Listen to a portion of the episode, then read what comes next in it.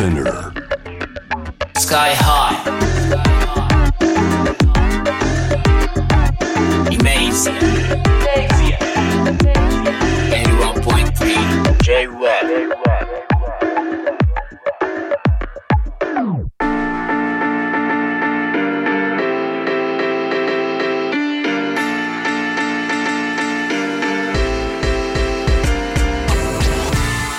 イメージやラッパーのスカイハイです、えーこのコーナーですね。僕スカイハイがあのおまあえっと世の中のラップミュージックもうあの世界のシェアの7割を占めてると言われてるラップミュージックの中でもちょっとアジアのシーンめちゃくちゃ面白いぞと。でアジアの国々今盛り上がってますけどその中心にやっぱあのカルチャーだったり音楽、えーヒップホップラップミュージックっていうのは結構根付いてるぞ。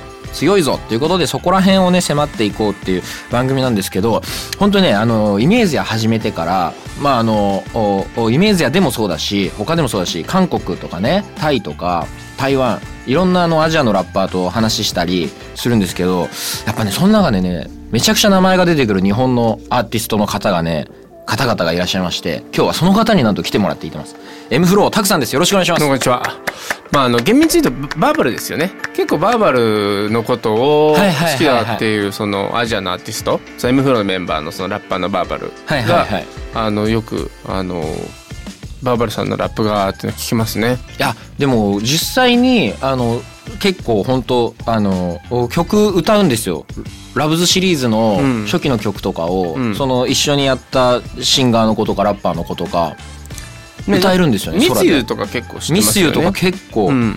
あらあちょっとねいきなり初っ端からあれですけど、うん。ミスユーとかがああいうなんかあの今みたいな感じじゃないじゃないですか。YouTube があのあるとかインターネットにダイレクトで音楽が直結。インターネット自体はもうあったけど結構インターネットでね海外の楽曲を聴くっていうのはまだハードルが一つか二つかまだミュージックビデオが YouTube にない時代かもね。なかったですねあの確かにあるとしてもものすごい画質悪い90秒くらいのやつとかの時代だったんそっで、か。まああのあだ MTV とかかなとかでうん。頑張って見るとか、うんあのバズクリップに選ばれると、うんアジアの国の人も見てくれるみたいなうん。ことはありましたけど、うんうんうん。ここんなあのなんかあのそう想定されてましたか？ラブズシリーズ始めた時にそういうアジアでこんな根付かれてるとはっていう。あーあのね舐めてましたね。だって当時の日本って、はいはいはい。もうどこよりも他の国と比べて一番西洋のサウンドに近くて、はいはいはい。なんか海外でも評価されるうん。DJ がいたりとか、そうですね。それでなんかヒップホップのシーンとかあって、うん。他のアジアの国とか行って全然なんかあのなんて言うんだろう。うーんまあちょっと古臭いなとか、はいはいはい。芋っぽいなっていうくらいの差を感じるくらい日本が進んでたんですよ。そうですよね。ででその中でなんかその海外も一緒に行ってくれるんだったら「うんうん。あうんラッキー」みたいなはいはいはい。感じぐらいしかなかったんですよ。なるほどね。今めちゃくちゃ後悔してますよ。あの時何やってたんだとあそこでちゃんとしっかりプロモーションをして しっかり会いに行って、はいはい。年に12回ライブ行くとかじゃなくって、うんもっとしっかり出て行って、はいって思うでしょ。でもあでもねいろんな背景があるんですよ。例えばだって自国で日本だけで、はい。もうなんかそうのーんそうですよね。50万80万とか売れて、はいはい。そそこでやっぱ、えー、とリクープしてできるから、やっぱそっちの方集中するし例えばじゃあ韓国で売ったところでそうですよね。そんなになんか CD が売れるわけじゃないし、うんあとうんライブよりやっぱ CD の枚数が、えっとはい。大事な時代だったんで、そうですよね。ちょっと難しい話になっちゃうけど、うん。でもあの時にちゃんとしっかりとファンベースをアジアに作っていたら、もうあれですよ。自家用ジェットですよ。そうですね。でも本当そうですね、うん。あのでもあの今ほらそういう M フローすごい好きで聴いて育ったんだよっていうアーティストとかがあの第一線どの国もいますから。これ嬉しいのが、はい。僕はすごい好きなラッパーとか、はいはいはい。かっこいいなって思う人たちがそうやってくれ言ってくださってるのがさっきちょっとねあの昔はそんなにあんま日本が一番だって言ってたけど今逆に彼らの方がすごいと思ってるくらいなんで。そうですよね。でそんなそんな彼らがそうやって言ってくださるのは嬉しいし例えばこれはあのとある、えー、とその韓国の、はい。えー、とアイドル養成所とかであはー M, M フローのライブをあ教材として使ってくださってたりとかなるほど。もうそれをまああのめちゃくちゃパクられてもっといいもの疲れちゃって悔しいなみたいな。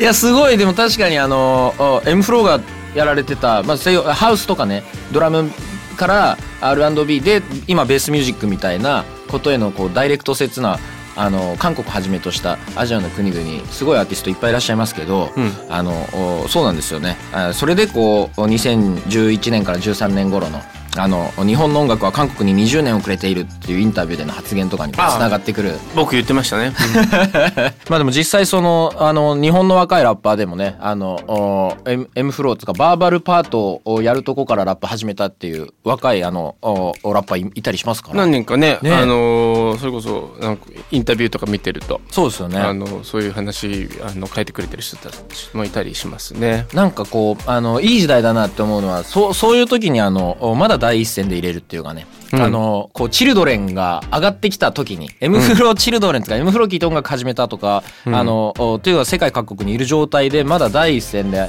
M フローが入れるっていうのはすごいかっこいいことだまあよく続けられてきましたよねここまでね。はい20年間ね、21年。21年、うん。す今が一番意欲的に見えたりしますけど。頑張頑張ってます。そうですよね。だって21年続けられたからって、はい。22年目があるって限らないしっていうくらいの気持ちでやってますでも実際新しいアルバムあのウェビーとかミヤチとかいておおっていうのを、うん。あと J バルビンもすごいですよね、うん。なんか J バルビンは、はい。たまたまあのあまあ J バルビンは、はい。サマソニでバーバラが仲良くなってああなるほど。ね、アニメのサントラがあって海外の人とコラボレーションできませんかねってあじゃあ J バルビン聞いてみますって。いうのが J バルビンで宮地ははい。ブロック FM 宮地 JP ウェビさんははいはい。ブロック FM でもすごいうん好きでよくかけてたりしててそうですよね。それであのあのバーバルがウェビさん知ってて、で宮地はブロック FM 何度か来てもらったからそれで話してやろうよっつって作ったっていう。そうですよね。タクさんがブロック FM 作られたのも日本の音楽的にはめちゃくちゃでかかったと思うんですけど。いやー頑張ってやってます。9年目。俺だってブロック FM で知った DJ と曲作ったりしますからね。ああね。そうそう。やってたやってた。ね。ブロックンヘイズとかね、うん確かに。そうなんですよ、うん。いやだから本当にあのおすごい影響を与え続けてますねめちゃくちゃかっこいいじゃないですか、いやーもうなんとかなんとかやってます。メディア大変。メディア大変でもすよでもねやってていいのはね、はい。その日本のそのアーティストはいはいはいはい。いあのいろんなアーティストを知ることがやっぱメメディアやってることによって。はい。なんか僕の年になるとねすごい本当分かれると思うんですけど、うんうん。結構やっぱ僕ラッキーなんですよ。ブロック FM やってるからいろんな今のそのあの若いラッパーだったりとか R&B シンガーだったり DJ だったりとかっていうのをつつながり知るだけじゃなくてつながることができるってやっぱブロック FM が大きいなって思ったりしますね。剥離がないですもんね、うん。なんかみんなななこう曲とか聴いてるけどちょ直接会ったこととかないっすねっていう感じじゃないですもんね、うん、そうなんですよね。それで好きなアーティストともやっぱ会えるし、その若いアーティストと、なかなかきっかけないと会えないじゃないですか。確かに、うん、なんかこうたくさんいろんな方とコミュニケーション取られてるところもねいろんなとこでちょこちょこ見ますけど、うん、うん、うん、うん。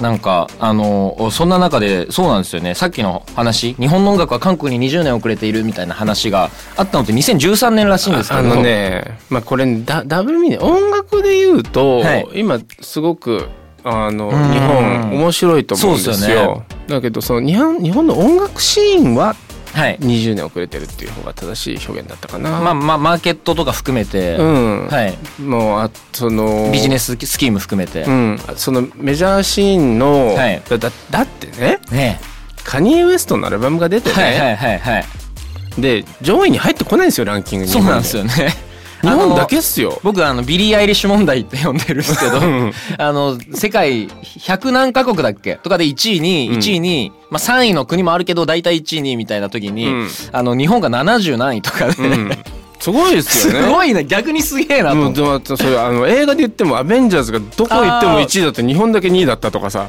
面白いですよね、まあ、ままだ2位だからまだいいんだけど。そうですね。でもカニエとか全然もうもう圏外じゃないですかもうほぼ。話題にこうあのー自分の属してるコミュニティとかだと話題になってることとかが、うん。街中歩くと全くっていうのはまあ確かによくありますね。自分のそのアーティスト周りでも普通なことが、はひあの本当に広がってないことっていうのは日本はいっぱいあってそういう意味では20年遅れてるのかなって。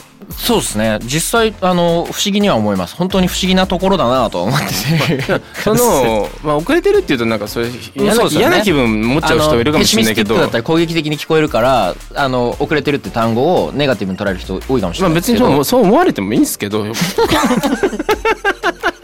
まあ差異があるっていうかね異なってるっていうのは確かですから。あストレンジででも何が言いたいかっていうと、はいあのそれこそこれ別にか韓国のアーティストだけじゃなくて今、はいはい。日本で今いっぱい面白いアーティストがいるのにそうなんですよね。あのそれがえっ、ともういわばうん。僕の世代で言うと渋谷系全盛、あはいはい。もう前夜みたいな、うんもうこっからルネサンス大爆発するぞっていうところの面白い状況でなのにみんなそれを知らないとか、うんそういったものがあと、えっと、知れる機会がすごい少ないっていうのは知れる機会少ないは分かります。うん。うん。あとはそのグローバルに考えてその韓国に何をくれてるかというと韓国も20年間、はい。20年とかな何言ってるかというと、はい。20年間ずっと海外に出ることを考えてやってたんですよ。そうですよね。BTS が湧いて出てきたわけでもないし、ね。ブラックピンクも湧いて出てきたわけじゃない。最初少女時代とかがね YouTube 戦略とかやってた時はまあ叩かれてましたからね。あーねいろいろとね政治的な問題もいろいろあってそれでうんなん。か、あのああの大変なこともあったりとししたと思うんですけど、はい。あの要はなんか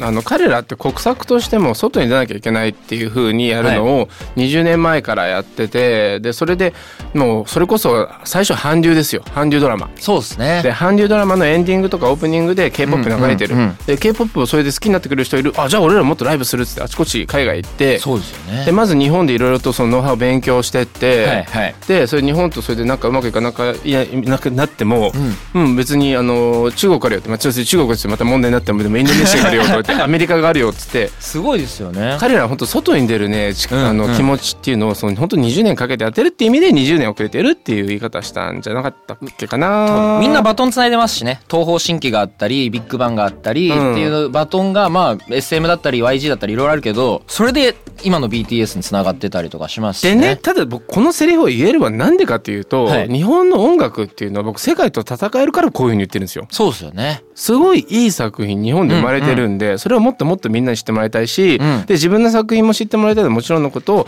少しでも他のみんなのいい作品を知ってもらいたいっていうふうに、はいはい。あの思っていますっていう感じですね。そうなんですよね。僕も本当に最近日本の音楽面白すぎて怖いなって思うくらいねやばいなって思うくらい本当なんか昔探したらいっぱいいるじゃんって感じだったんですけど、うん。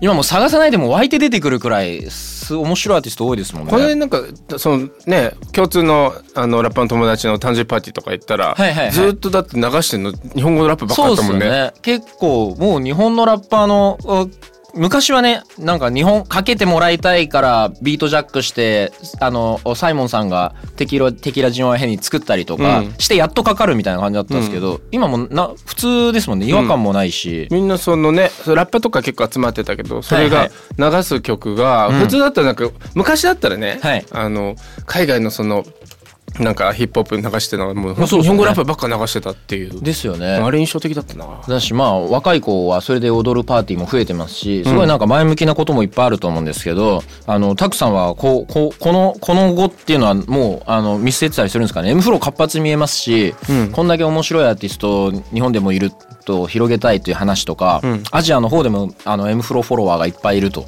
いう状況でこのなんかまあ2020年になるのかなとかにこうプランニングされてることありますかね？いろんな人たちとまた新しい、えっと M フローを出していくっていうことをやりたいなっていうふうに思っていて、はい。でそれこそそれは日本のアーティストだ。今回も実際宮地くんうんとかね、日本に住んでない、はい。えっと日本のラッパはい。ーだったりとか。